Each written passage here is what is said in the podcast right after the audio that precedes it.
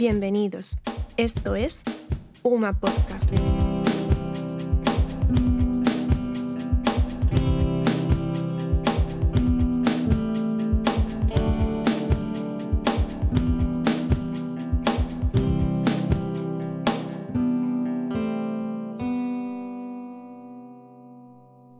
Bienvenidos a UMA Podcast Entrevistas. Yo soy Gabriela Jiménez de la Riva y lo que vais a escuchar a continuación es la entrevista correspondiente al capítulo 3 de la serie Buscando a Robert Boyd. Debemos la producción de esta serie de entrevistas al Servicio de Publicaciones y Divulgación Científica del Vicerrectorado de Investigación de la Universidad de Málaga, con la colaboración de la Fundación Española de Ciencia y Tecnología. Nos encontramos hoy con Miguel Beltrán, catedrático de la Universidad de Castilla-La Mancha y autor del guion, Muchas gracias, Miguel, por estar aquí. Bien, encantado de estar con vosotros. Pues dinos, Miguel, eh, lo que se relata en el podcast sobre Torrijos, Boyd y los demás es una historia verídica, pero nos gustaría saber si también son reales ciertos detalles. Por ejemplo, las cartas que envían algunos de los personajes. Las dos cartas que escriben Torrijos y Boyd horas antes del fusilamiento son reales y son bien conocidas porque figuran en archivos y han sido ya publicadas en varios libros. En el podcast hemos traducido, sin embargo, solo la de Boyd. Otras cartas que sí están documentadas y, publicadas, como las que se intercambian Boyd y su madre, se han resumido un poco, igual que la, proclama de Torrijos, que la hemos acortado un poquitín. Las demás cartas que aparecen están ficcionadas o, inventadas. Si bien las fuentes históricas indican claramente que todas ellas existieron. Se ha intentado asimismo que, que, su contenido sea lo más verosímil posible. Lo único que es del todo inventado o ficcionado es la alocución final del cónsul en el cementerio. Y ya que hablamos de estos pasajes ficcionados eh, junto con las fuentes históricas, ¿nos puedes hablar un poco más sobre cómo ha sido tu método de trabajo al, combinarlas? Eh, toda obra de recreación histórica ha de basarse en las fuentes bibliográficas, por supuesto, como archivos, libros, documentos, etc. Y acerca de Torrijos se ha escrito mucho, no así sobre Boyd, en cambio. Así que tras recopilar y leer casi todo lo disponible, eh, entre otras fuentes, la biografía de Torrijos que escribió su, su viuda, me puse a redactar el guion con la ayuda de otras personas como el profesor Ángel Rodríguez, Rosario Morena Torres y de ti misma. Sí, y ya que mencionas la biografía de que Luisa Sáenz escribe posteriormente sobre su marido, el general Torrijos, quizás es interesante hablar un poco sobre cuál fue el epílogo de esta historia después del fusilamiento, que puede ser algo que quizá quienes hayan escuchado el podcast tengan curiosidad ¿no? por saber. Bueno, pues fue un epílogo bastante convulso porque sucedieron un montón de cosas. Para empezar, el rey Fernando VII vivió solo dos años más, que fueron, como digo, muy, muy convulsos y muy, muy, muy complicados. Especialmente porque su hermano, el infante don Carlos, se negaba a aceptar que la recién nacida Isabel pudiese reinar, y se dedicó a conspirar abiertamente contra el rey. También porque el rey eh, estaba muy enfermo y nadie sabía lo que podía pasar cuando se muriera. Entonces, fue un, fue periodo, curiosamente, muy tranquilo para los liberales porque la reina, que fue nombrada regente por el rey incluso antes de morir, decretó enseguida una amnistía que supuso el fin de la persecución contra ellos. En todo caso, nada más morirse el rey Fernando VII en septiembre del año 33, comenzó la guerra carlista, así que la tranquilidad duró muy poco para los liberales o en España en general. Y una, pregunta respecto a la ejecución de Torrijos y sus compañeros, eh, porque fueron fusilados en lugar de ahorcados o de habérseles dado garrote, ¿no? como habría sido quizá lo común en la época. Bueno, la horca había sido suprimida unos años antes por el Código Penal de 1822. Curiosamente porque a veces parece que se rompía la cuerda y en ese caso en algunos sitios existía la tradición de perdonar al condenado. El código había previsto que en lugar de la horca se usase el garrote, por ser menos inhumano. Al principio eso no fue bien aceptado por, mucha gente porque la horca, al estar generalmente situada en alto, era mucho más visible en las plazas públicas que el garrote, porque eran ajusticiamientos en las plazas públicas y la gente acudía a verlos. Pero para Torrijos y los demás se usó el fusilamiento, el arcabuceo, como se decía entonces. Se les aplicó una ley especial prevista para los militares que se alzasen contra el rey, y para el honor militar, la horca o el garrote eran tenidos por un deshonor, de forma que los militares tenían el privilegio de ser fusilados en lugar de ahorcados o agarrotados.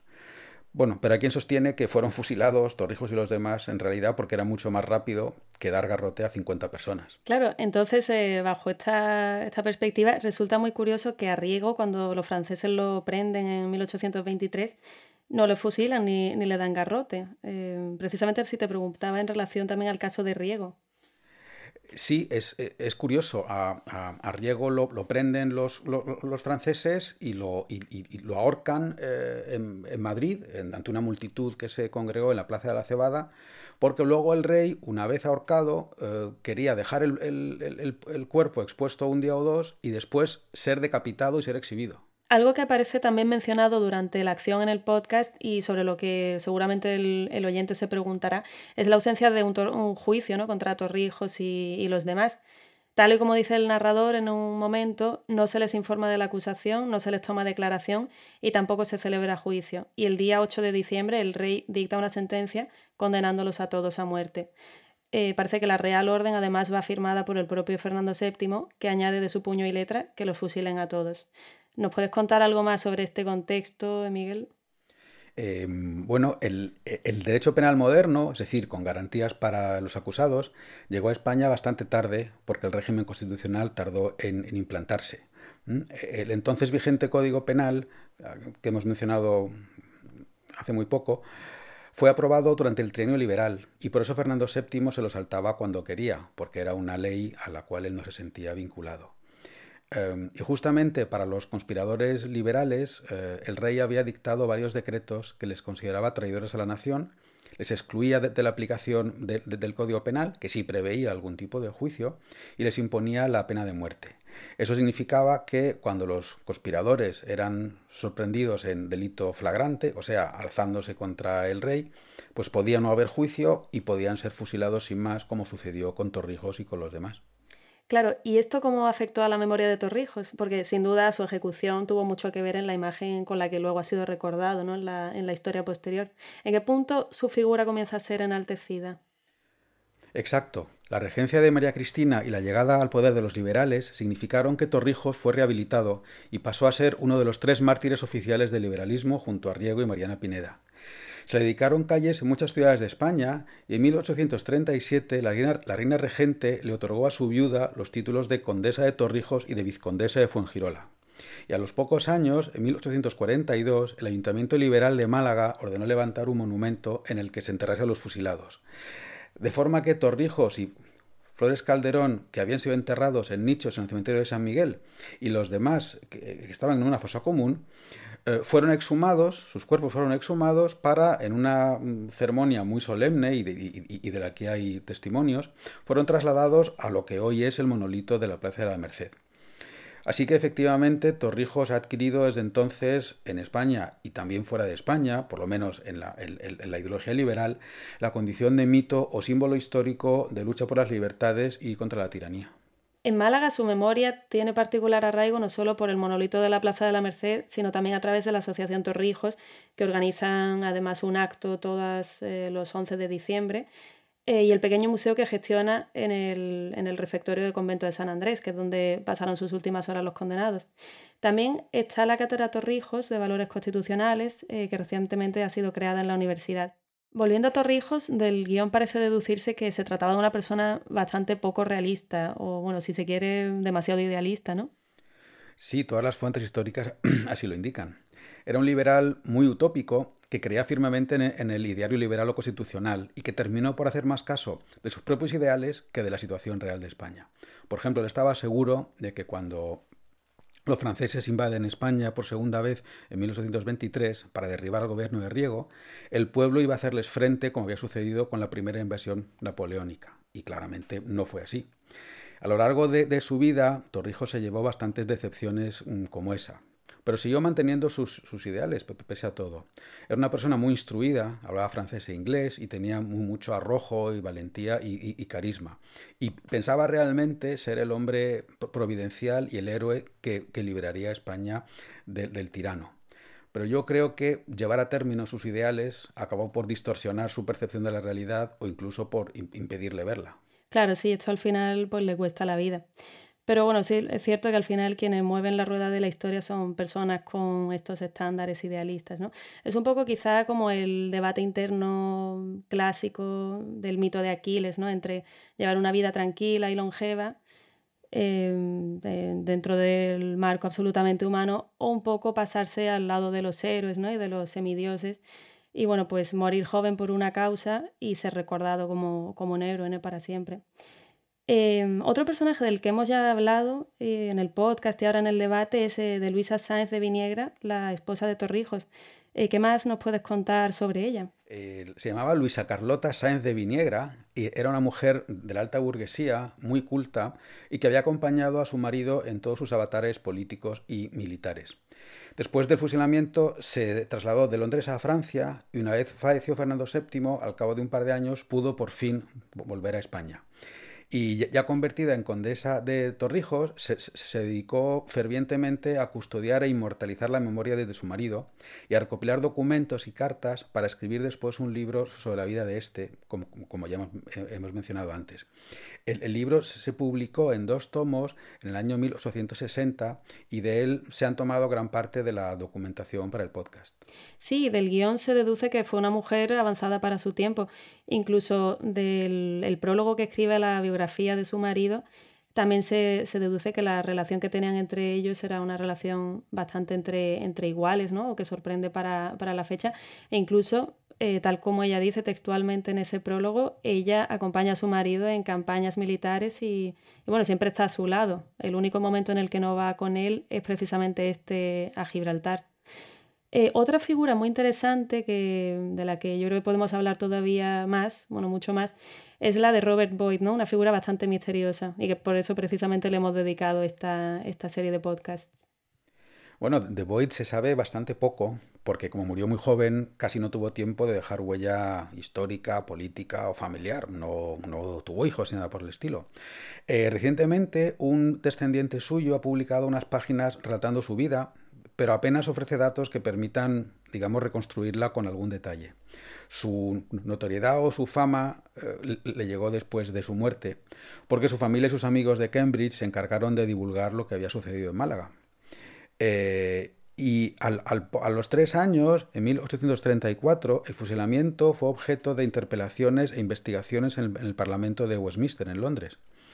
En ellas, el gobierno británico terminó reconociendo que el rey Fernando, al no permitir al cónsul ver o asistir a Boyd, había quebrantado el tratado hispano-inglés, eh, pero también reconoció el gobierno británico que no pudo hacer nada al respecto. Bueno, de hecho es curioso que cuando esas investigaciones ocurren en Westminster, el propio González Moreno, el gobernador que había apresado a Torrijos y a Boyd y los había justiciado, se encontraba en Londres, ¿no? Precisamente. Eh, parece ser que una vez eh, comienza la guerra, eh, las guerras carlistas, había seguido en su exilio al infante Don Carlos. Y bueno, pues parece ser que esto fue aireado por la prensa y enfureció a la oposición y a la opinión pública inglesa, que además lo, lo bautizaron como el carnicero de Málaga. Eh, parece ser que González Moreno, por estas razones, tuvo que salir de Londres. Pero bueno, eh, seguimos con Boyd, que es la figura con la que estamos ahora mismo. Y Boyd encarna el mito del héroe romántico. Y bueno, de este modo, pues figura en su lápida una inscripción ¿no? que añade la Asociación de Torrijos eh, a este respecto.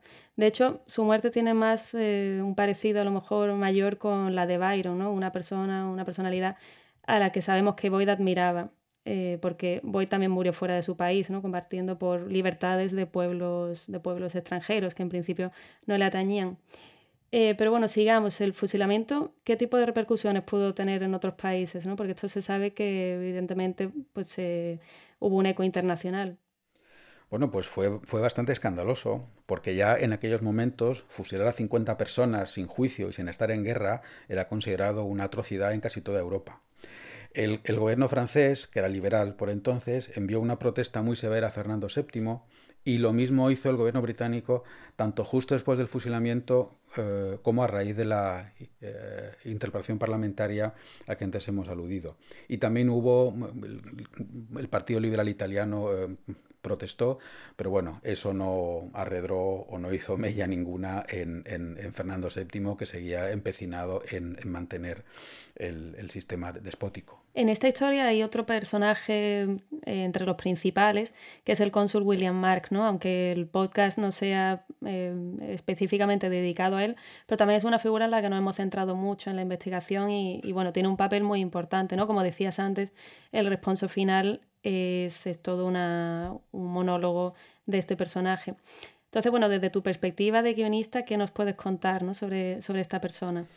Bueno, Mark era una persona bastante curiosa. Er, era marino y se había instalado en, Gibraltar, en donde se casó, y en el año 1816 o 17 se trasladó a Málaga como transitario o delegado de compañías comerciales británicas. Y a los pocos años el gobierno británico le nombró cónsul. Era una persona abierta y amante de los españoles y sobre todo un defensor de las libertades, especialmente de las libertades de culto, de que se propusiese y consiguiese la creación del cementerio inglés. Tan amante era de España y de Málaga que cuando se jubiló en 1836 siguió viviendo en Málaga en lugar de retirarse a su país como hubiera sido previsible o de esperar. Sí, bueno, y de su entierro precisamente nos hablaba el otro día también eh, la profesora Amparo Quiles, eh, que ocurre en 1849. Bueno, parece ser que además eh, reúne absolutamente tanto a la comunidad inglesa como a la comunidad malagueña del momento. Eh, tuvo lugar en el cementerio que él mismo creó, eh, de hecho su, bueno, su monumento fúnebre está allí en la avenida principal. Acuden las principales autoridades locales y delegados de, distintos países, además, bueno, como decíamos, de muchísimos malagueños ¿no? que muestran señales de luto y, de respeto. Igualmente, los buques no españoles que estaban atracados en el puerto también izaron sus banderas a media asta durante, durante dos días. Eh, para terminar, podemos a lo mejor hablar un poco de, la historia de este cementerio, eh, no a lo mejor de su creación, pero sí de cuál fue su evolución después de, aquellos momentos ¿no? y hasta hoy. Bueno, el, cementerio es un poco el, protagonista oculto del, guion y del, y del podcast. El, primer recinto, que aún hoy se conserva rodeado por la tapia original, se quedó enseguida pequeño y en 1846 se le añadió el terreno mm, limítrofe. Y después la capilla y el edificio neogótico de abajo de la entrada se, construyeron en, la segunda mitad del 19, de forma que el cementerio adquirió entonces ya el aspecto y la extensión que hoy tiene, que es seis o siete veces más grande que el recinto inicial. Pero a lo largo del siglo XX no estaba del todo clara la propiedad del terreno y poco a poco se vio que nadie se encargaba de, conservarlo o de mantenerlo. De forma que hacia, hacia los, años 90 del, siglo pasado, hace unos 30 o 40 años, se encontraba en muy mal estado y prácticamente dejaron de hacerse enterramientos. Y fue entonces la iniciativa de algunas personas eh, entre ellas el, el, cónsul, británico Bruce McIntyre, que lo era en aquellos momentos, lo que salvó al cementerio. En 2006, McIntyre promovió una fundación que es la actual propietaria y finalmente en 2011 el cementerio fue declarado bien de interés cultural por la, por la Junta de Andalucía. Bueno, otra figura que también eh, fue clave en la recuperación del cementerio fue Marjorie Grace Hutchinson, eh, que además de benefactora del cementerio y de estar enterrada allí, es, también fue declarada doctora honoris causa de, por la Universidad de Málaga. Sí, y además eh, Marjorie escribió un librito delicioso que cuenta la historia del cementerio y que yo recomiendo vivamente a, cualquiera que haya escuchado el, el, guion, el podcast, que lo, que lo lea y que lo compre porque es una delicia. Sí, es verdad. Además, eh, edición de textos mínimos de, la, del Servicio de Publicaciones de la Universidad de Málaga.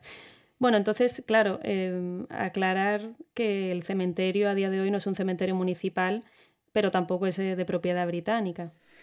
Sí, sí es, un cementerio muy peculiar por muchos motivos, pero uno de ellos es porque en realidad parece que no es solo español ni tampoco solo británico, sino que lo gestiona una fundación privada, la Fundación Cementerio Inglés de Málaga, que vive enteramente de las aportaciones de, sus miembros o de patrocinios de empresas de particulares. No, se gestiona con dinero público, sino que son, somos los, los, amigos del cementerio y los socios los que mantenemos este tesoro histórico que tenemos aquí en Málaga.